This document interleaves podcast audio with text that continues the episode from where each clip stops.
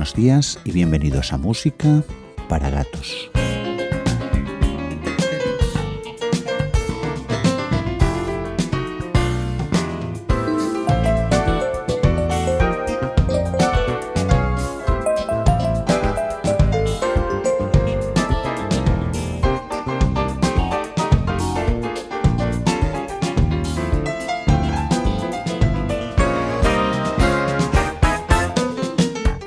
Os vamos a hablar de pianistas del jazz fusión, pero ya os queremos aclarar de entrada que nosotros cuando hablamos de jazz fusión nos referimos al jazz en el sentido más amplio. Os vamos a dar un par de ejemplos. Por ejemplo, George Gershwin para nosotros es un pianista de fusión por una simple y llana razón. Él fue el primero que se atrevió a fusionar una música prácticamente maldita como era el jazz en los años 30 o a finales de los años 20 con la música clásica y como resultado obtendríamos una serie de obras maestras como Rhapsody in Blue, como Un americano en París o también como Porgy y Bess. Otro ejemplo que os podemos dar es el ejemplo del pianista, compositor, guitarrista, tocaba también la flauta y además cantaba, el brasileño Antonio Carlos Jobim. Antonio Carlos Jobim es un pianista de fusión, pues probablemente sí. Antonio Carlos Jobim era un gran seguidor del jazz clásico norteamericano de los años 40 y de los años 50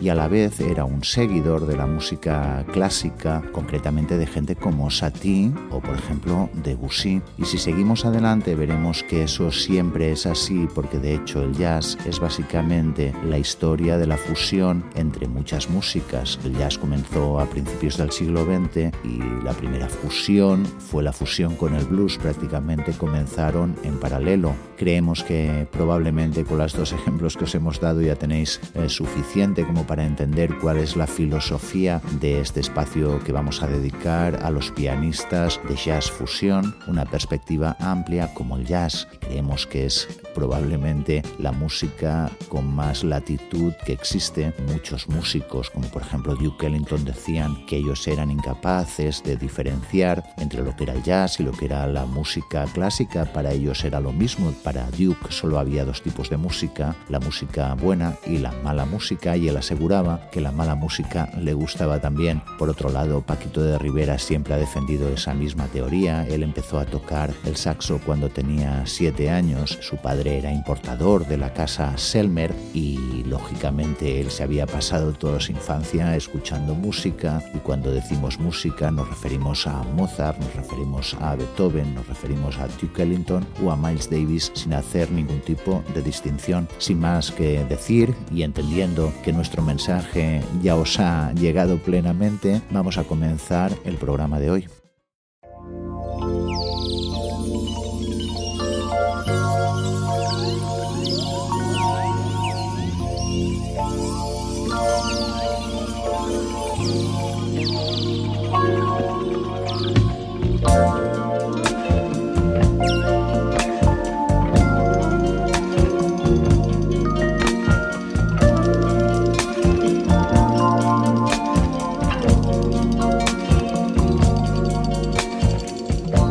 Take a trip into the beauty of our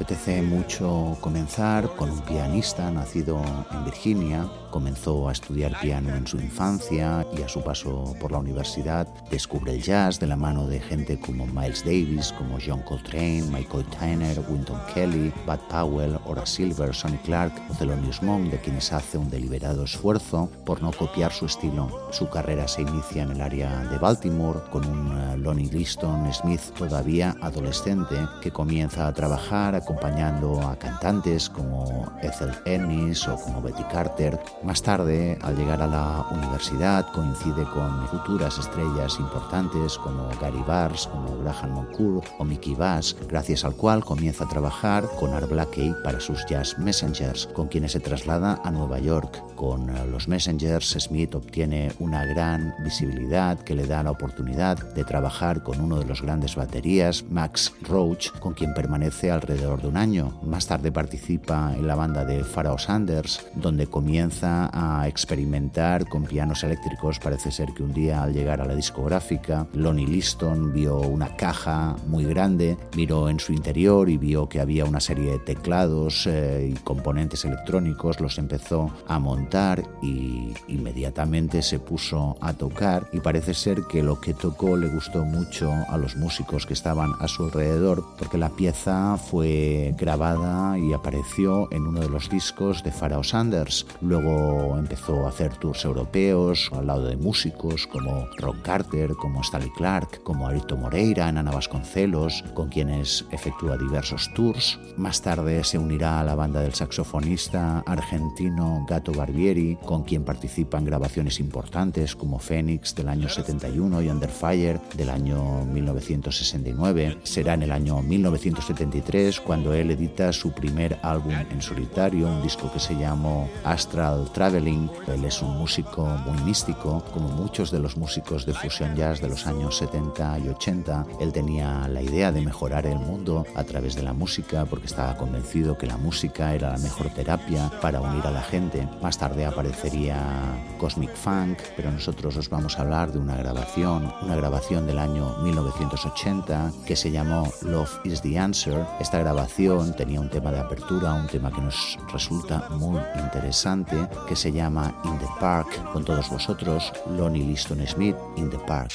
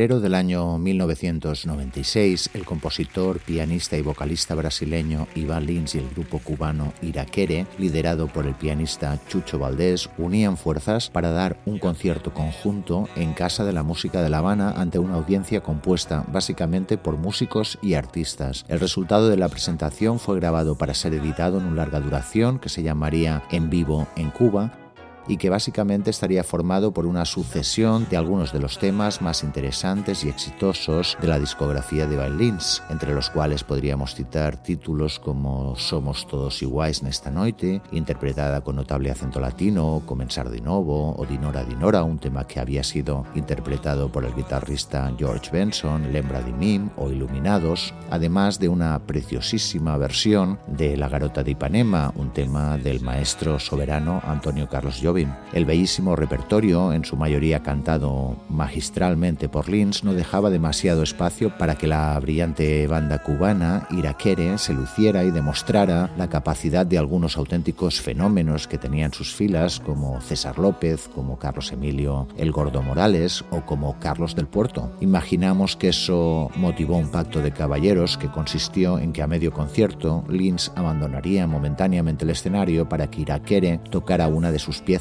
la escogida fue La Explosión, una brillantísima adaptación de Love for Sale, mamboizada por Chucho Valdés, que había sido incluida en su disco Yemayá, grabado por Iraquere y Valdés tres años antes. En Explosión, la banda circula sin problemas, pasando del swing al bop y luego al mambo, entrando y saliendo de uno y otro estilo y ofreciéndonos una formidable celebración y un increíble ejemplo de lo que es el jazz latino con mayúsculas y de hecho también de lo que es la fusión del jazz con la música latina. Os vamos a dejar con este precioso tema, en este caso el pianista considerado por nuestra parte de fusión que hemos escogido es nada más y nada menos que el mencionado Valdés y la verdad es que os recomendamos especialmente como en el tema anterior que os quedéis con el extraordinario solo de piano, especialmente cuando Chucho hace una excursión por las notas más altas, algo que realmente complica bastante la fluidez del solo, pero que en el caso que os comentamos sale absolutamente brillante. Os dejamos ya con este tema, con todos vosotros, la banda Ira Quiere, el tema La explosión.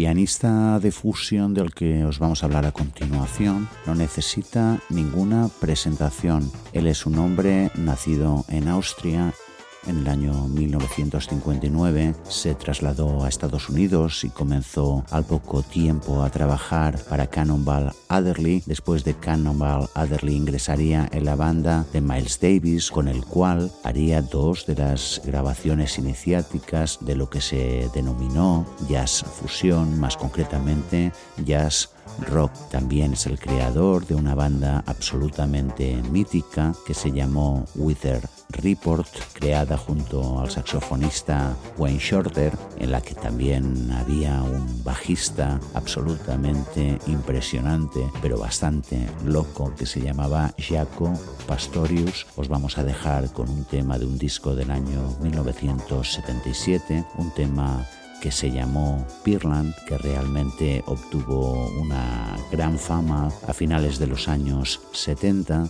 y que está extraído de una mítica grabación que se llamó He Be Wither. Con todos vosotros, Birland.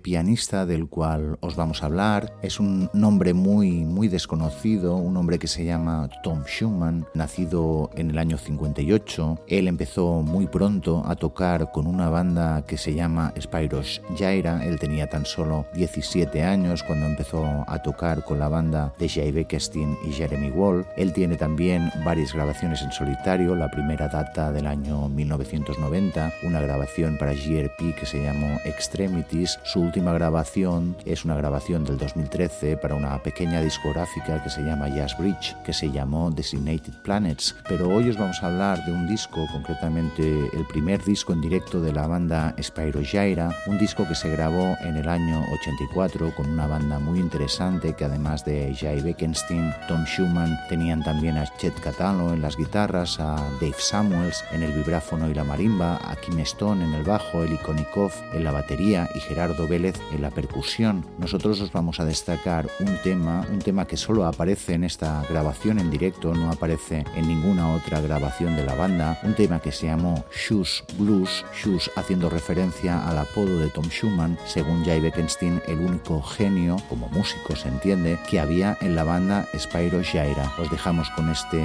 divertidísimo tema que fusiona de forma perfecta lo que es el blues con lo que es el fusion jazz de los años 70 y 80, un tema que se llamó Shoes Blues.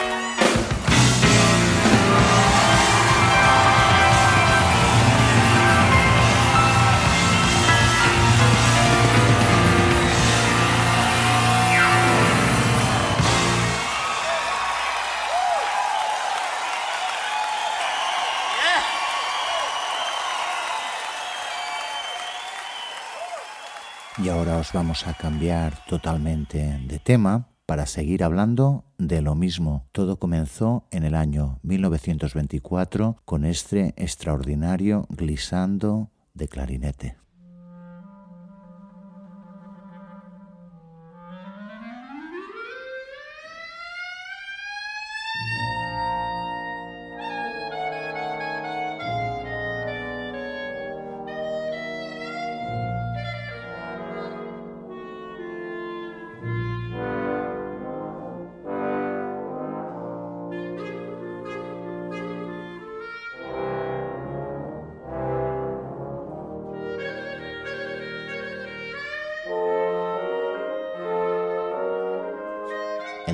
12 de febrero del año 1924 cambiaría para siempre la historia del jazz y por extensión, obviamente, de la música en general. Ese día se estrenaba en Aeolian House of New York un espectáculo que se llamó An Experiment in Modern Music, un experimento puramente educativo, como lo definía su creador, el violinista y director Paul Whiteman, conocido en aquellos entonces como el rey del jazz.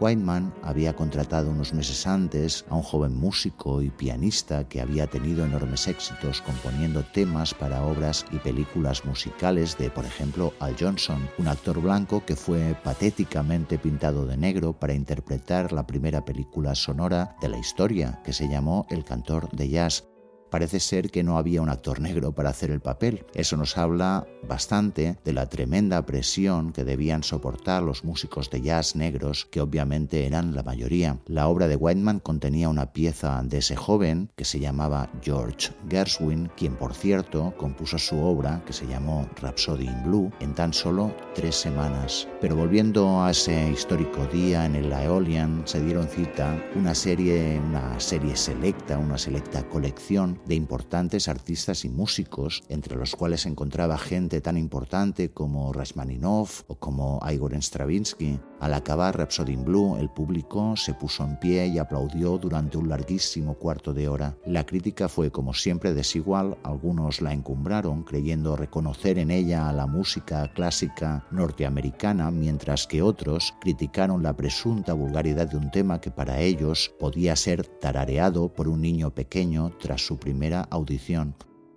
Lo cierto es que el jazz se había mezclado con la música clásica y aunque aún quedaban muchos años de lucha, el jazz había dado un importante paso para convertirse en una música respetada. Efectivamente, la fusión de estilos fue condición necesaria para que la racista sociedad norteamericana de la época empezara a entender que el jazz era un arte y además, cosa que lamentablemente ayudó mucho, una importantísima fuente de ingresos en un negocio controlado por blancos, aunque el talento viniera de la parte negra.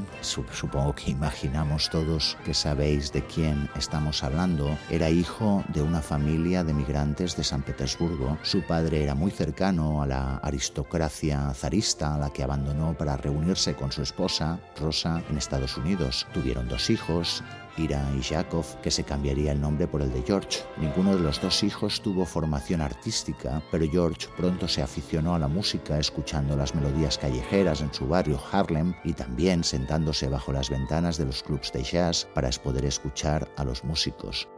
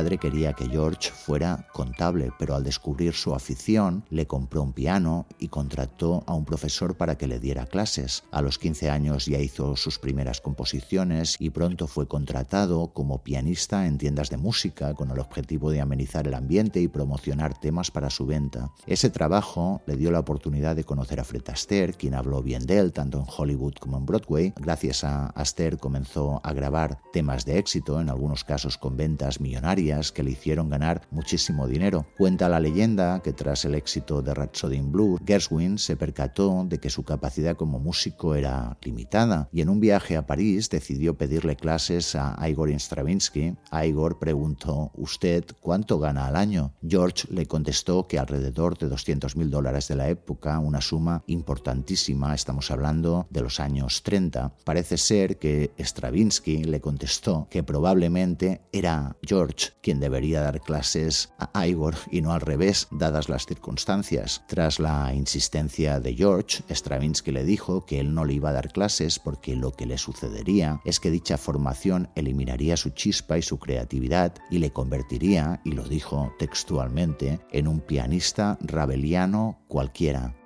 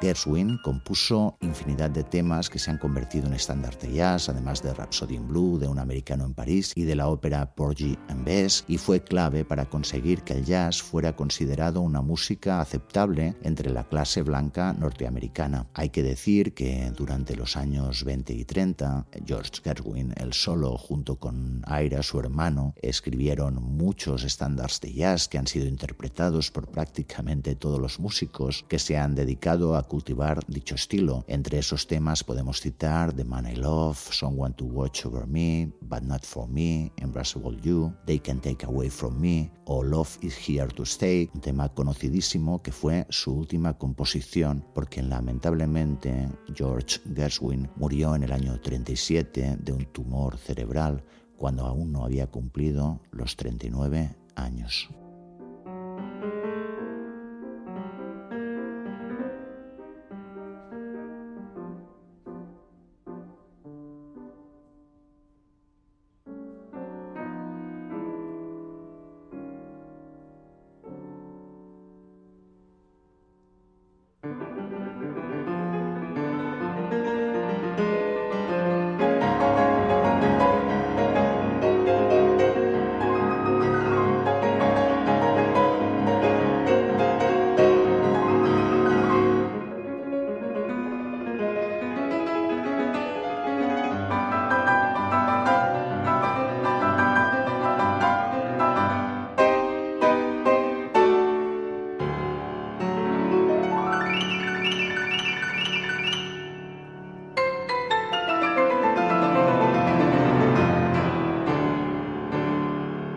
Y sin más que decir, os vamos a dejar con los últimos minutos de este maravilloso tema, nuestros minutos, digamos, de oro. La verdad es que si esto no te emociona, no sabemos qué podemos hacer para emocionarte si tienes sensibilidad musical. Es bastante probable que estos minutos que vais a oír ahora mismo cambien un poco lo que es tu concepto general de la música. Esperamos que os gusten.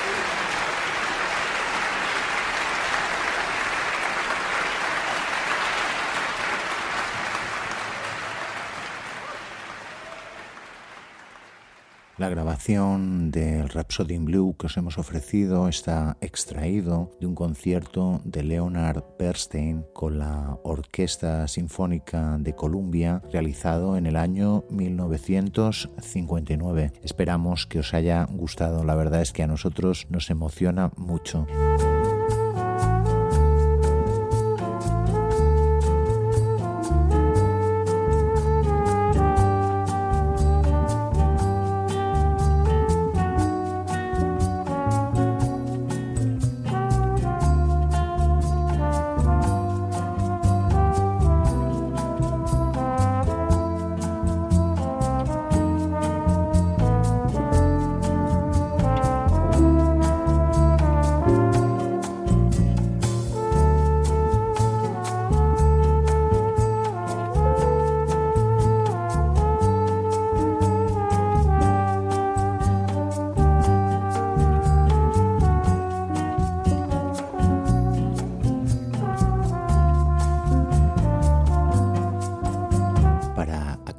Programa de hoy os vamos a hablar de una nueva fusión, la fusión del jazz con la música brasileña y con la samba cansao que se estilaba en Brasil en los años 40 y 50 y periodos anteriores. En el año 1958 apareció en el mercado una grabación de una cantante que se llamaba Elisette Cardoso y que contenía dos temas, un tema que se llamaba Chega di Saudade y otro que se llamaba Otra vez. Estos dos temas fueron los temas iniciáticos de un estilo, la bossa nova, cultivado por gente como Antonio Carlos Jobim, como Joao Gilberto, como Vinicius de Moraes y evidentemente muchísimos más. La bossa nova nació, como hemos dicho, como fusión del jazz con la samba, con un ritmo algo más bajo y algo más sincopado. En cualquier caso, era una fusión que partía de la devoción de Antonio Carlos Jobim, el maestro soberano por algunos músicos clásicos, pero también por los crooners, cantantes como Frank Sinatra, como Crosby o como por ejemplo Dick Farley, que a pesar de su nombre era brasileño. Lo cierto es que estos crooners, estos cantantes a los cuales Antonio Carlos Jobim adoraba, se habían nutrido en su repertorio y habían hecho muchísimo dinero partiendo del repertorio de gente como Harry Carmichael, como Cole Porter y, como no, como George Gershwin.